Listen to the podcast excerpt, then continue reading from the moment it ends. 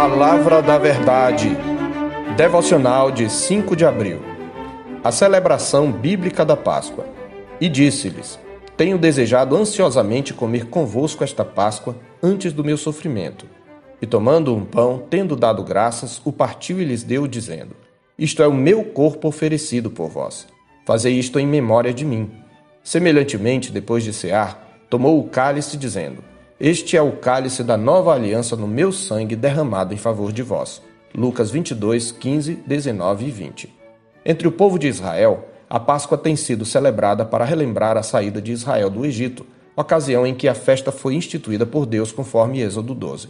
No meio cristão, a Páscoa é a celebração da morte de Cristo que trouxe libertação dos pecados a todos os que creem na palavra da cruz. A libertação de Israel do Egito é um tipo, uma prefiguração da libertação que Cristo veio trazer por sua morte. Nos dias de hoje, em todas as nações cristãs e entre os judeus, cada um a seu modo, a Páscoa foi celebrada nestes dias. Ao redor do mundo, programações, atividades e rituais diversos foram realizados com este objetivo. De lá para cá, muita coisa se desvirtuou e o sentido da Páscoa tem sido diluído, até mesmo no meio evangélico. A Páscoa que o mundo comemora é a Páscoa do coelhinho e dos ovos de chocolate. É a Páscoa do Cristo moribundo que morre toda sexta-feira da paixão e ressuscita todo domingo de Páscoa.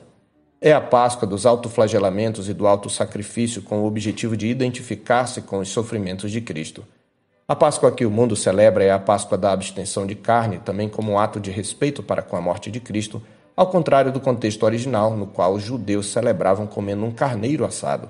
É a Páscoa do sábado de Aleluia, quando muitas pessoas se põem a beber e a farrear sem pensar no verdadeiro sentido da Páscoa.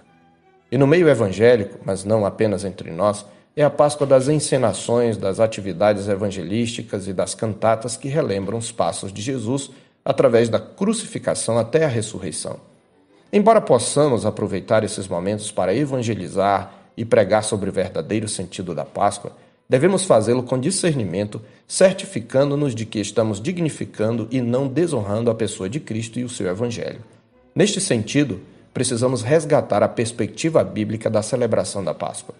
Os cristãos estão certos quando ligam a Páscoa à morte redentora de Cristo e à libertação que ela traz aos que creem, libertação prefigurada na velha aliança. Mas o que precisa ser questionado é a celebração da Páscoa limitada a alguns dias do ano, considerando-os como sagrados. Esta não é a genuína celebração bíblica da Páscoa. Na nova aliança, só nos são apresentadas duas maneiras de celebrá-la. O texto que lemos mostra que, durante a Páscoa dos judeus, Jesus instituiu uma nova aliança. Ele partiu o pão e deu o cálice aos discípulos como memorial de sua morte, estabelecendo o novo rito pascal que lembraria sua morte.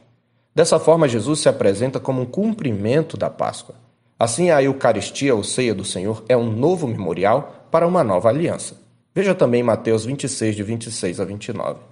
Consequentemente, a celebração bíblica da Páscoa ocorre todas as vezes em que partimos o pão e bebemos do cálice, anunciando a morte do Senhor até que ele venha, conforme 1 Coríntios 11, 27. Além disso, o Novo Testamento nos mostra em outra passagem que a celebração bíblica da Páscoa se realiza através de uma vida santificada. Repreendendo aos coríntios por permitirem a imoralidade no seio da igreja, em 1 Coríntios capítulo 5, o apóstolo Paulo usa a figura da Páscoa para exortá-los a tratar do pecado, até mesmo excluindo o pecador impenitente. Ele diz: Não é boa a vossa jactância. Não sabeis que um pouco de fermento leveda a massa toda? Lançai fora o velho fermento, para que sejais nova massa, como sois de fato sem fermento. Pois também Cristo, nossa Páscoa, foi imolado. Por isso celebremos a festa, não com o velho fermento, nem com o fermento da maldade e da malícia, e sim com os asmos da sinceridade e da verdade. 1 Coríntios 5, de 6 a 8. O que ele quer dizer é que a morte de Cristo, nossa Páscoa, essa é a tradução literal do texto, faz de nós, seu povo, uma nova massa, sem o fermento do pecado esta é uma alusão aos pães asmos usados na celebração pascal da velha aliança.